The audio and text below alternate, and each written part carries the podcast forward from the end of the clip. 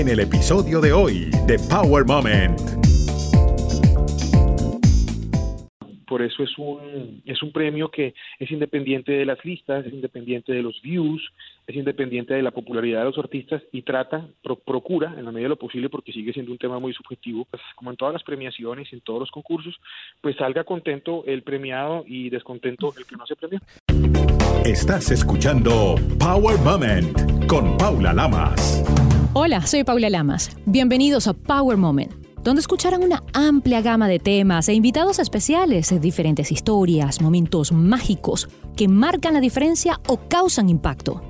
Durante años en Estados Unidos he trabajado con prestigiosos canales de televisión, entre ellos CNN Latino Miami, CNN en español y Fox Business News. A nivel internacional, he sido corresponsal de noticias para NTN 24, RCN Colombia y el noticiero Venevisión. En el campo de la radio, tuve la oportunidad de trabajar en Radio Caracol y además colaborar con Actualidad Radio. He sido reconocida con varios premios por diferentes organizaciones como el Edward R. Murrow por la Asociación de Directores de Noticias de Radio y Televisión, Clarion Awards por la Asociación Nacional de Mujeres en la Comunicación y he tenido varias nominaciones a los Emmy. Esta es parte de mi historia. Comencé en Caracas, Venezuela como modelo, haciendo comerciales, pasarelas y hasta novelas cuando era adolescente. Esas son mis raíces. Siempre intentando descubrir cómo las personas dan vida a sus sueños. Este nuevo show es sobre esas historias que desafían fronteras, obstáculos y límites de la vida.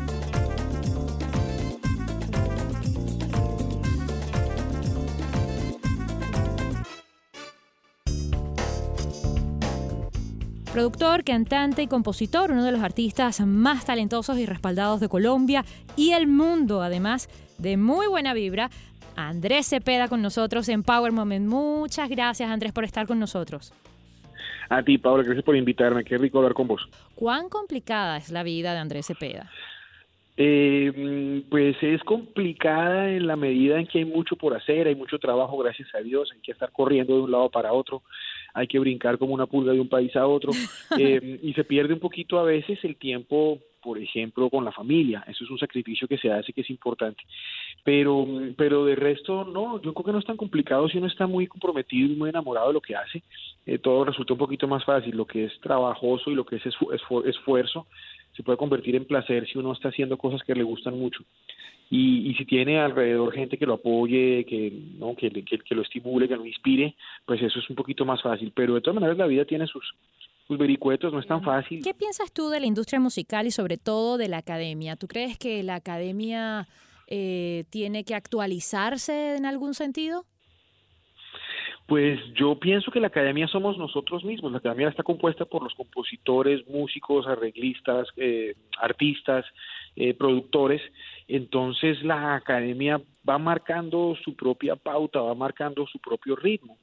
Si me lo preguntas eh, a propósito de, del malestar que tuvieron los muchachos de, de, Urbano este año, bueno, ya que pues estamos en el tema, ¿por qué no? Sí, me imagino que me estás preguntando por eso. Entonces, me parece que, que es, normal que cuando uno hace un trabajo, cada artista cuando hace un disco, cuando hace su trabajo, lo hace pensando en que va a ser el mejor, en que lo hace con el mayor gusto, con el mayor anhelo, y cuando uno no está nominado o no resultan las cosas como uno quiere, pues obviamente eso nos frustra a todos y todos hemos pasado por una etapa en algún momento en que alguno de nuestros de nuestras presentaciones o alguno de nuestros de nuestros proyectos pues no resulta nominado, pero que creo que a todos nos toca, no no podemos esperar que porque mm, creemos que lo nuestro es lo mejor, tengamos que estar nominados. No creo que todos pasamos por ese momento y que, ah, caray, esta vez no salí nominado. Me parece que eso es normal, ¿no? No, no podemos tener toda la expectativa de, de, siempre estar allí, ¿no? Eh, y además es un, creo que es un evento que, como bien lo decía nuestro colega de, de Calle 13, que no premia ni las vistas ni la popularidad, premia la excelencia musical y eso es un tema muy relativo y eso es un tema que, que, que la, que la comunidad pues de la industria musical se reúne todos los años a decidir. Pienso que es un, es, algo que cuando a, cualquiera de nosotros nos pasa, no nos gusta, pero también nos tiene que hacer pensar, bueno, ¿por qué será que no quedó nominado mi disco, mi canción, lo que sea, ¿no? Em, pero y el arte es, subjetivo, o sea, cada quien lo puede recibir como quiera. No nos podemos poner bravos cada vez que algo nos sale mal, ¿no? Exactamente. Te pregunto una cosita porque no muchas de las personas no saben realmente cómo se realizan estas votaciones o cómo se selecciona el mejor o en este tipo de, de, de categorías. Por ejemplo, en los Oscars cada miembro vota. Aquí en los Grammys, en la Academia de los Grammys, ¿también cada miembro tiene voz o esto es solamente un, un grupo de personas? Mira, hay unos miembros votantes que somos muchísimos, somos yo diría que son más más de mil personas, mucho más, más de mil personas, que para poder tener derecho al voto tienen que ser músicos. Mm, si tú eres, por ejemplo, un productor ejecutivo y pusiste el dinero para el proyecto, no, no puedes votar.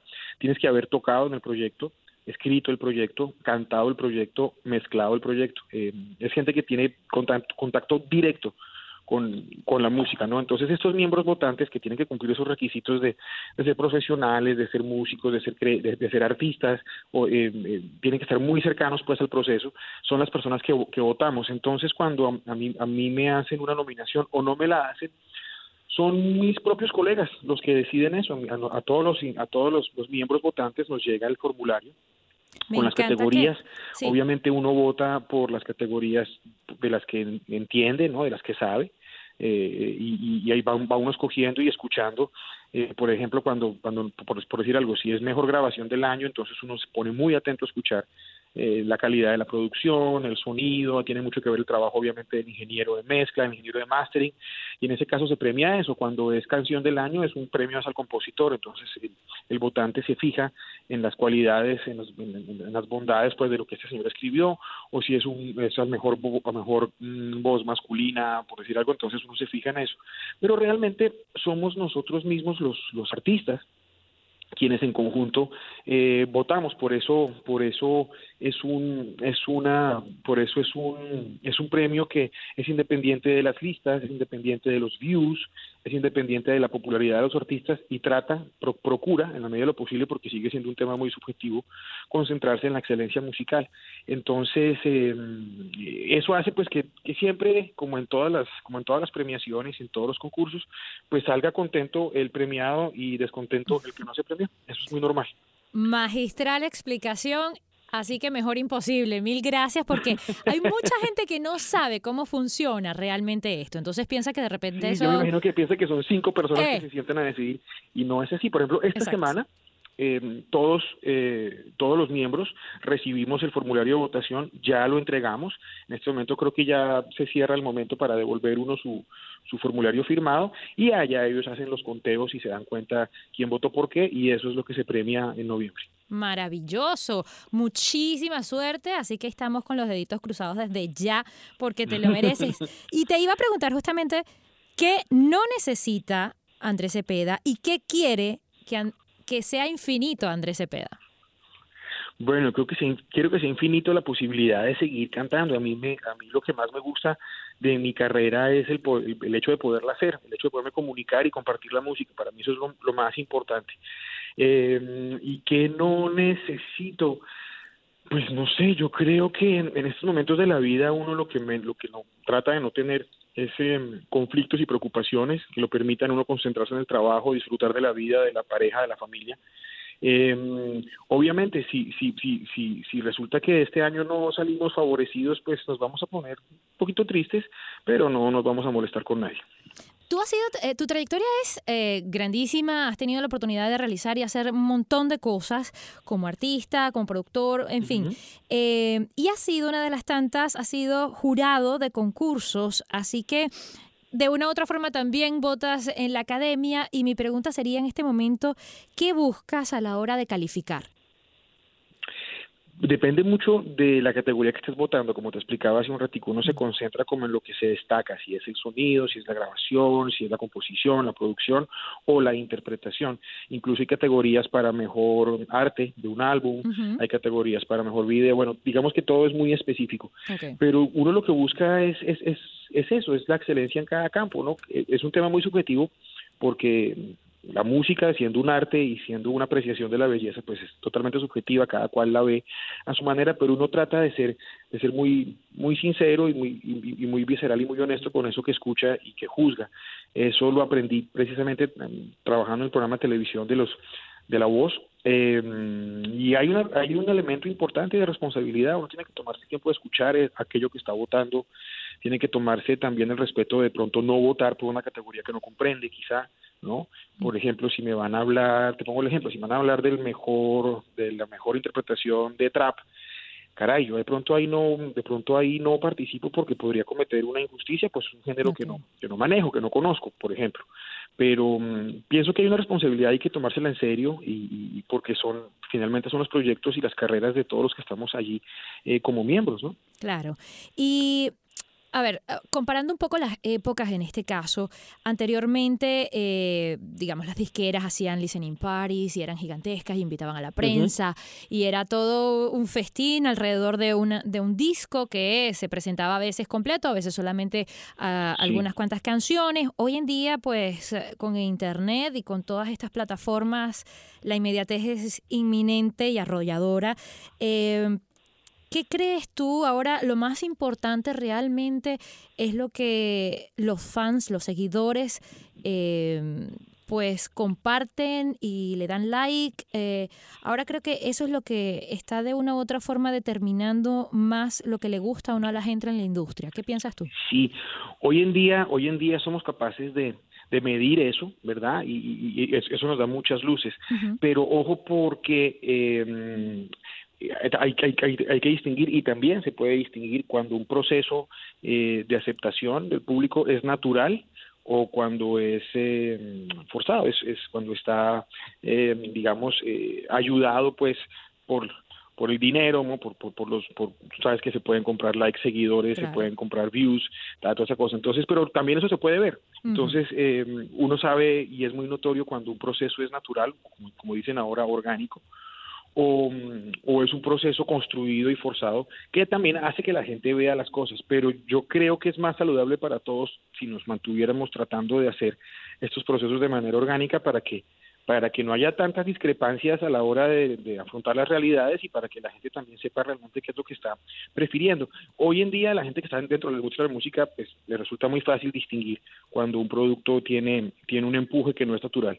Eh, al público no tanto, porque el público de pronto no está tan informado de cómo llegan esos números a sus pantallas, pero, pero el, en el fondo el público distingue, el público no es tonto, el público sabe cuando algo realmente le gusta o cuando se lo están imponiendo y creo que eso sí no ha cambiado en nuestra industria desde antes. Hay, la, manera en que se promueve y se, y, se, y se distribuye y se consume nuestra música es muy diferente, pero creo que en el fondo la motivación que hace que la gente prefiera una canción u otra siguen estando allí, aunque sí se ha perdido esa mística y esa magia que, que tenía un lanzamiento cuando no había tantos, cuando era un poquito más más escaso nuestro mercado, para bien o para mal es diferente hoy en día, pero pero cuando, no sé, un artista importante sacaba un disco, no, era, era un gran acontecimiento. En cambio, ahora, ahora los viernes tenemos una gran lluvia de, de, de, lanzamientos y, hay que pescar allí. Eso, eso, cambia un poquito las cosas y me parece que le quita un poquito como la magia y la mística de los lanzamientos, pero bueno, es el, son los, momentos que estamos viviendo en nuestra industria y es válido también. Es bueno en, el, en, en, la medida en que el consumidor tiene acceso a muchísimos productos diferentes, a, poder buscar todas las opciones que quiera eh, pero creo que le ha quitado un poquito la magia a ese momento tan especial que eran los lanzamientos de los álbumes.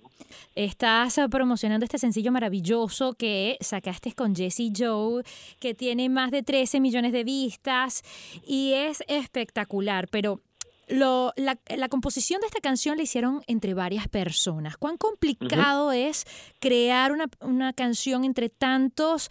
Eh, por un lado, creo que, que no existe el vacío de creatividad, pero por otra parte, ¿no existe el exceso de repente? Pues es muy difícil escribir entre varias personas, porque para que, bueno, no, es muy fácil escribir entre varias personas, lo que es difícil es que salga bien. porque tú puedes escribir con, con diferentes personas y sentarte con mucha gente y no, te podría hablar de las muchas veces que me he sentado a escribir con colegas que quiero mucho y no sale, no resulta, ¿no? Eh, eh, no hubo química, no fluyó, la idea no era tan buena, qué sé yo. Em, por eso cuando, cuando se logra hacer un trabajo así en el que se coincide es algo especial. Esta canción yo la empecé a escribir con Mauricio y con Andrés en el estudio cuando estaba haciendo mi producción, que ellos hacen buena parte, son productores de buena parte del disco. Y cuando estábamos eh, como antecitos, como, como llegando a la mitad de la canción, eh, empezamos a entender que la canción sería muy buena hacerla con un fit. Nos, nos, sonaba mucho una voz femenina acompañando la cosa, contando la historia. E inmediatamente yo pensé, eh, me, me, acordé de Jesse Joy, porque aunque no los conocía personalmente, me, había hablado, me han hablado mucho de él, un amigo en común que de ellos un amigo en común que tenemos que es que es Tommy Torres el productor artista y compositor. Claro. Entonces por eso me atreví a llamarlos y me encontré con que su respuesta fue fue, muy positiva y muy generosa. Eran eran tal cual los había descrito Tommy incluso mejor. Y, y pues tuvieron toda la voluntad inicialmente de sentarse a terminar de escribir la canción que fue maravilloso porque como te explicaba no siempre es tan fácil no siempre esa química está allí. Entonces cuando además que en la canción se nota mucho la parte en que llega el universo Jesse Joy y pan, abre su espacio ahí. Em, y yo agradecí mucho esa voluntad y esa seguridad con que llegaron. Eh, y, lo, y logramos tener una canción que inicialmente habíamos escrito Andrés Mauricio y yo, sobre todo Andrés había tenido mucho que ver con la parte de la armonía y de la melodía. Mauricio y yo habíamos hecho letra. Cuando llegaron los chicos propusieron una nueva letra y unos cambios en la melodía que me gustaron mucho. Entonces esta vez nos salió nos salió bien el Frankenstein. Podía haber no sido así porque como te digo poner a tantos micos de acuerdo para la foto no es fácil y que todos estén como en la misma línea. En este en esta ocasión conté con gente muy talentosa y muy muy dispuesta pues como como a dar de sí y por eso nos, nos, nos resultó bien. Pero pero hay casos en que, y son muchos en las canciones que se quedan en el cajón precisamente porque, porque no pasó eso.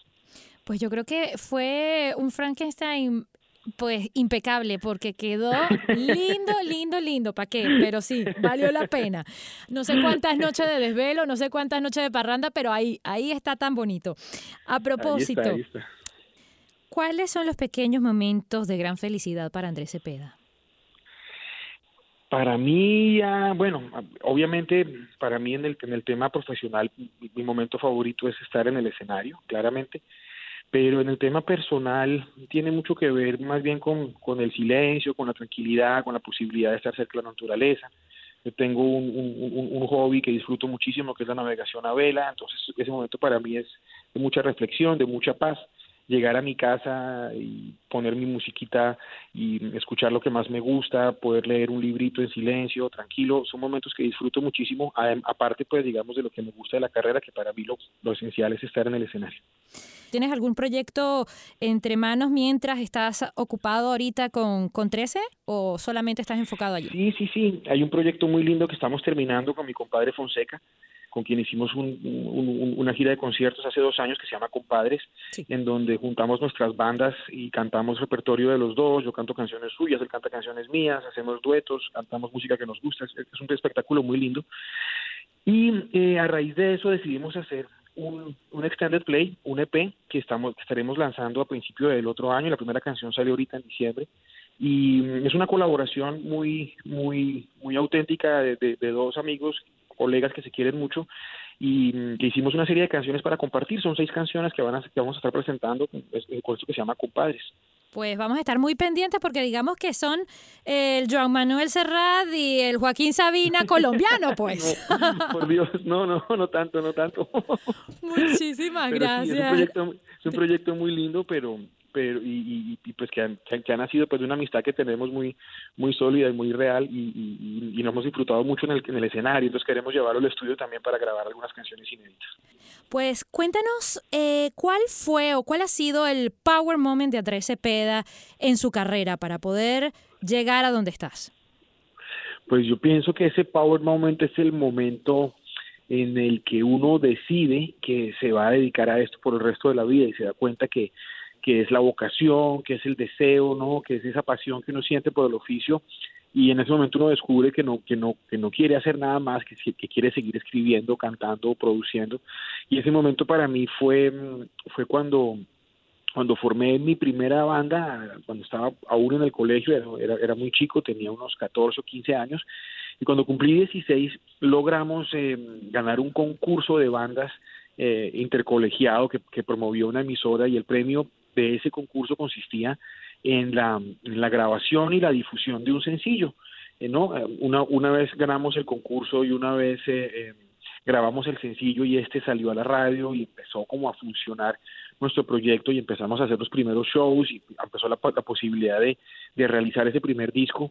Yo me di cuenta que era una oportunidad que no, que no podía desperdiciar, que, que era una cosa que yo quería hacer, que, a la que quería dedicarle toda mi energía y en ese momento decidí que, que ese iba a ser mi destino, que ese iba a ser lo que yo quería hacer, que eso era lo que yo quería hacer. Entonces, ese momento de poder, de, de, decisión, para mí fue vital y desde ese momento no he concebido la vida de una manera diferente que haciendo música. Incluso cuando se terminó mi banda, después de haber hecho cuatro álbumes y de estar juntos durante algunos años, eh, yo sabía que quería hacer, no sabía exactamente qué iba a hacer, pero sabía que quería seguir haciendo música. Y después la carrera como solista se me presentó un par de añitos después y ahí, ahí continué. Pero ese momento de decisión inicial y ese momento de poder sí fue cuando teníamos unos 16 años más o menos.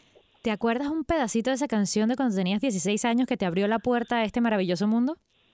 Claro, es una canción que todavía canto en, mis shows porque yo recuerdo con mucho cariño y me siento muy orgulloso de esa época de los inicios. Es una canción que se llama Desvanecer y el pedacito dice y saco fuerza de donde no hay para hablarte de la forma en que yo más sé, sentados enfrente del piano, algo así. Hombre, que no se desvanezca nunca tu talento y esa fortuna que tienes, muchacho. Qué rico compartir este Power Moment con Andrés Cepeda. Muchísima suerte, salud y éxitos. Que tengas muchísimos más Power Moments el resto de tu vida. A ti, muchísimas gracias. Un abrazo. Nos vemos pronto. Si Dios quiere. Recuerda seguir a Power Moment en las redes sociales, arroba Power Lamas, en Twitter e Instagram y en Facebook, Power Moment with Paula Lamas. Esta es una producción de GSG. Estás escuchando Power Moment con Paula Lamas.